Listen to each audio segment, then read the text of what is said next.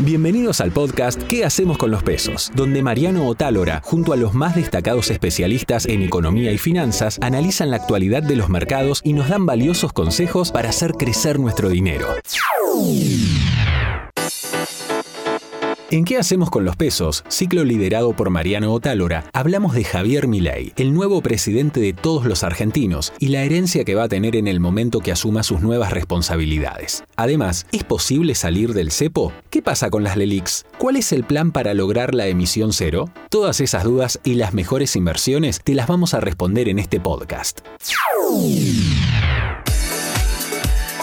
Finalmente se terminaron las elecciones. Ya tenemos presidente electo y es Javier Milei, el primer economista de los 40 años de democracia en nuestro país. Ahora bien, ¿qué le tocará afrontar cuando asuma el gobierno? El economista Matías Surt nos da los detalles. ¿Cómo van a cerrar los números fiscales en este año, en el 2023?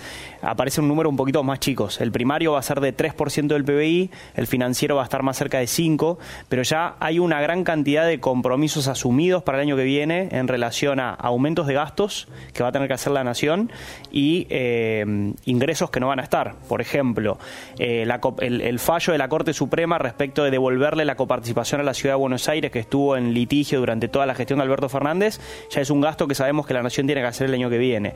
La moratoria previsional, la última moratoria que votó el Congreso hace pocos meses, ya empezó a tener a sus primeros ingresantes, pero el impacto total va a ser el año que viene. Bueno, el propio Javier Milei votó la eliminación del impuesto a las ganancias a la cuarta categoría junto con el, con el kirchnerismo en el Congreso hace menos de un mes. Eso le va a restar medio y que lo ratificó. y lo ratificó. Eh, le va a restar medio punto del PBI de ingresos al año que viene. Entonces, cuando uno suma todo eso, vas a tener algo positivo. Vas a recaudar más por retenciones a las exportaciones si tenemos una cosecha normal y no se bajan las alícuotas todavía, que también el otro día advirtió que no va a haber reducción de impuestos eh, durante el primer año. Digo, hay una combinación de algunos que te suman y otros que te restan, pero en el neto si bien el número va a mostrar 3 y 5, lo que va a recibir si no hiciera ningún cambio a lo largo del año que viene es 4 y 6, lo cual es un, nivel de déficit bastante preocupante.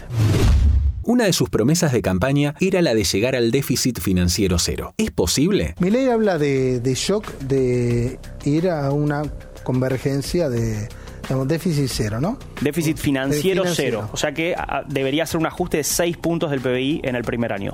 ¿Dónde? Bueno, está el gran problema. ¿Dónde y cómo? ¿Dónde y cómo? Yo creo que ahí... A ver, él toma también como, como parte de ese déficit toda la bola de las LELIC. No, eso se le suma, además, si le sumás el déficit fiscal, te vas aquí a los 15 del cual él habla o 16 del PBI. Eh, ¿Pero dónde toca ese 5%? Bueno, ahí creo que está en un gran problema porque por dos motivos. Por un motivo, recién hablaban de lo, eficiente que fue la comunicación y cómo diciendo que iba a ajustar aún ganó la elección. Lo cierto es que nunca dio muy, muchas malas noticias respecto del ajuste fiscal. El ajuste fiscal en el discurso siempre era Para al gasto de la política, a, otro. a la casta y a sus socios y eso es un eslogan muy fácil y muy efectivo para juntar votos pero no te soluciona nada, porque hay que ser un profesional de las finanzas públicas para ir a buscar renglón por renglón dónde se pueden hacer los ajustes, qué ajustes requieren de decisiones unilaterales del Poder Ejecutivo, que son las más fáciles de tomar, y cuáles requieren de pasar por el Congreso, donde mi ley va a tener un problema importante por, las por lo en minoría que están en ambas cámaras. Entonces, me parece que ese es es el punto más importante de, la posibilidad de éxito o fracaso de su gestión, arrancar con un buen enfoque fiscal y es en lo que yo hoy lo veo un poco más débil. Claro, y que hoy desconocemos dónde es. El tema de las tarifas es uno de lo que más preocupa a un sector de nuestro país. Para entender cómo podría trabajar mi ley al respecto, tenemos la palabra de la asesora de inversiones Paula Bujía y del economista Matías Surt. Las tarifas o los subsidios es dos puntos del PBI, entonces ahí si vos necesitas ajustar el déficit 5 o 6 puntos es un buen comienzo. El tema es, como hablábamos antes con Matías, antes de empezar el programa, es cuánto necesitas mantener de tarifa social, por ejemplo, cuánto de ese 5 realmente, perdón, de ese 2 realmente vas a poder reducir. Pero por eso, cuando la gente lo votó diciendo, ah, bueno, el ajuste lo va a pagar la política, no es tan fácil. Y sumo un punto más ahí, el, el, esquema tarifario actual, que es el de la segmentación de tarifas, te pone en un problema político o comunicacional a la hora de hacer un tarifazo, como solemos llamar, porque hoy el 20, entre el 30 y el 20% de las personas de mayores ingresos de Argentina ya están pagando el 100% de algunas tarifas. No, transporte, por ejemplo, que está subsidiado para todos, ¿no? Pero electricidad y gas, la clase media alta y alta está pagando el 100%. Entonces, no, no necesitas hacerle más tarifazo a esa clase. Pero la clase media y media baja y, la más baja están muy subsidiadas. Hoy están pagando entre el 15 y el 20% del costo de esos servicios. Entonces, ¿cómo lo difícil que va a ser comunicarle a la sociedad que una persona que vive en Barrio Norte no va a tener aumentos tarifarios porque ya está pagando el 100, pero una persona de clase media baja tiene que ir a recuperar la tarifa que hoy no está pagando?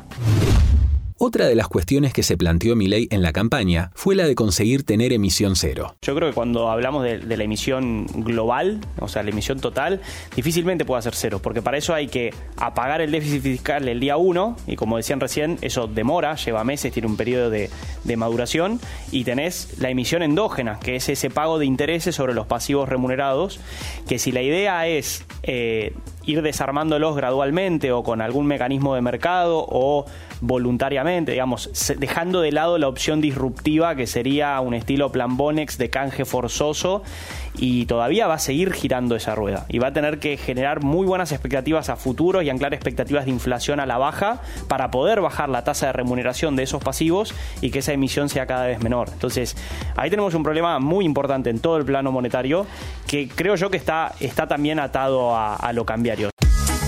Si querés más información, seguimos en YouTube en el canal Mundo Dinero. Activa las notificaciones y no te pierdas ninguna novedad. Hablemos de las LELIX. ¿Realmente es una bomba de tiempo o es más una promesa de campaña usada como bandera? Matías Surt analiza el tema. Hay una vinculación entre las LELIX y el CEPO porque muchos analistas del mercado, muchos economistas dicen, ¿por qué insiste tanto con las LELIX? Y el problema no es, a ver, es un problema más pero no es el problema que tiene la economía, no es que los problemas son las LELIX. Pero el presidente se lo puso como un objetivo uno.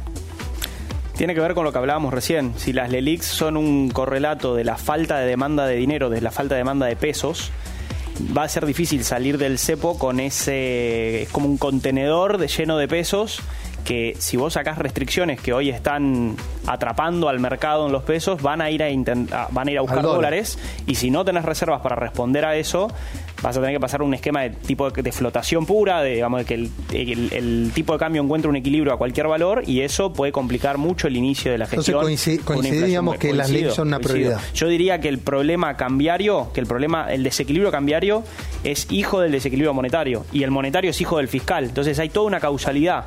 Tantos años de déficit fiscal nos, nos terminaron generando un desequilibrio monetario muy fuerte y lo monetario presiona sobre el mercado cambiario. Entonces, yo creo que hay que avanzar siguiendo esa, esa, esa dirección y, esos pasos, ¿no? Matías, te quiero hacer una pregunta porque todo el mundo habla de las LELIX, las LELIX, pero que en última instancia tienen tasa de interés fija que se puede licuar de muchas maneras. ¿No es mucho más preocupante toda la deuda en pesos que está indexada con el tipo de cambio, con la inflación? Digamos, no, no habla de eso, ¿no? Pero a mí es un tema que también me preocupa y cómo se desarma y si eso también puede pasar a dólares, ¿no? A mí es Bueno, Caputo está hablando de hacer un canje justamente, dame los pesos y te doy un bono en dólares. Es una de las opciones. Coincido en que también es, un problema porque así como tenés... Eh, pesos estacionados porque están encerrados en el cepo, también hubo mucha demanda de títulos del Tesoro que solo se fueron renovando en el último año porque no tenías otra opción, porque a través de distintos mecanismos el sector privado estaba eh, atrapado en parte en eso. Y si estás pensando en invertir con la cabeza en el nuevo gobierno, la asesora de inversiones Paula Bujía nos compartió una cartera de activos locales. Mira, el dólar link obviamente se reactiva con un Milei. Hablamos muchas veces acá de reducir cómo se reduce la brecha. Y la brecha se reduce de una forma virtuosa, que es subiendo el oficial, pero anclando expectativas para que no se te escape la brecha por arriba, ¿no? Entonces, todo lo que estamos hablando, si mi ley genera expectativas positivas con respecto a, la inflación y déficit fiscal y puede hacer una... el, dólar está muy atrasado y es muy interesante que hoy una protección de, de, un bono en dólar link está mucho más barato que buscar protección en ROFEX. ¿no? El ROFEX realmente se fue por las nubes. Entonces, hoy las, el, problema es que no hay muchos productos dólar link. Hoy te puse el T24, que es un clásico. Tenés fondos eh, de inversión, pero los fondos de inversión también ahora venció una, una ON grande en dólares. No hay mucho producto. Pero bueno. ¿Por qué nada hacer? Mira, el ser lo que me asusta, te lo voy a, te voy a confesar, es que, eh, como dijo mi ley, la posibilidad de la hiper no es cero. Entonces, frente a una hiper, eh, pagar un bono SER para cualquier gobierno sería muy costoso. Entonces, me parece que tenés mucho riesgo eh, de pago o de una reestructuración o de algo si estás en una hiperinflación con un bono SER. obviamente, mi ley tiene toda la intencionalidad, como ya lo dijo, de pagar todas las deudas y respetar todos los contratos. Pero bueno. ¿Y, y a L30? Mira, L30 los bonos subieron. Sí no volaron. Sí, yo no te puse acciones, te, puse la L30. Te voy a decir por qué. Eh, y le recomiendo a toda persona que tenga un G30 que se vaya a L30, porque hoy hay una diferencia todavía de 3 dólares. Se, ajustó un poco el tema de la brecha de, ley, pero todavía te queda algo a favor de la L30. Yo hice un cálculo muy fácil, porque yo me voy siempre a la matemática, posibilidad de ganancia y posibilidad de pérdida. Eh, si mi ley le cuesta implementar lo que tiene que implementar y el mercado se empieza a decepcionar, ¿a dónde volvés? ¿Volvés 30% abajo a niveles de 20 algo. Si sale bien, tu posibilidad de ganancia es arriba de un 50%, porque te puedes ir a una paridad de, de, de 0,50 y si tenés suerte, hasta más. Entonces ese 30, 50, 60 me da como una buen ratio de asimetría positiva en la inversión, si se entiende, ¿no? Que tengo más posibilidades de ganar que de perder. Entonces, eh, me gusta por eso. El experto en inversiones José Echagüe estuvo en qué hacemos con los pesos y nos dejó sus recomendaciones para invertir. Creo que Argentina va a un tipo de cambio real más alto y creo que me siento más cómodo en un vehículo privado y tal vez con una estructura distinta, equity en vez de, bonos, que con eh, un vehículo público que hoy tiene todos los desafíos que estábamos hablando recién. Cuando pienso en IPF, creo que IPF en, muchos casos, eh, bueno, en, algunos aspectos, les cabe las mismas que a la del Estado. IPF hoy es una compañía muy compleja. Cuando se habla de privatizar IPF, no privatizar IPF, no es todo o nada. Por ahí uno puede pensar en una IPF que se abre, que se desmembra, digamos, o que se separa, y que eso termina en una IPF por ahí más chica, más eficiente y más valiosa, con algunos negocios que se pueden separar o no. Eso es algo que no debería ser una novedad completa, digamos, lo hemos escuchado. Eh, y en el caso de Vista, bueno, sabés que soy un, clásico ahí desde hace tiempo, digamos. Desde sus comienzos. Sí. Eh, nada, creo que Vaca Muerta es probablemente la, política de Estado más cierta que tiene hoy Argentina, en donde no hay nadie que la discuta. Y sin duda, Vista, digamos, es una compañía que ha hecho un delivery extraordinario de, lo que está haciendo ahí en, en Vaca Muerta.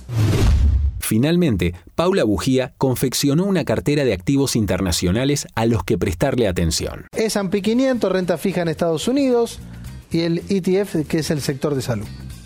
Sí, eh, mira, yo creo que el rally que estamos viendo en el S&P va a seguir y creo que siga hasta enero, febrero más o menos, en donde creo que en ese momento vas a tener una desaceleración económica y hasta que la Reserva Federal empiece a bajar tasas, que creo que no va a ser hasta la segunda mitad del de 2024, vas a tener ese, ese hueco donde el mercado se va a poner nervioso. Eh, pero creo que mientras tanto el tema de baja de tasas y pico de tasas le pega bien al S&P. Eh, la renta fija eh, de Estados Unidos, ya te lo expliqué otra vez, por razones técnicas, en la duración esa de cinco años es en donde más puedes tener apreciación de capital. Puedes hacerlo vía eh, bonos del tesoro, bonos corporativos, hay muchas formas. Y después el sector salud, porque es bastante defensivo, está barato y tenés una revolución, todo el mundo de la revolución en inteligencia artificial, de la que se ha hablado mucho y tuvo mucho rally las tecnológicas. Hay una revolución con el tema del sector salud, con el tema de las drogas eh, relacionadas con la obesidad. y que también está teniendo un, impacto importante en el consumo en Estados Unidos. Entonces, eh, me parece que hay muchos nombres que están apostando a ese tipo de patentes y que pueden tener mucho potencial. Hasta aquí te presentamos ¿Qué hacemos con los pesos? No te olvides de seguirnos en nuestras redes y suscribirte a nuestro canal de YouTube para no perderte ninguna novedad.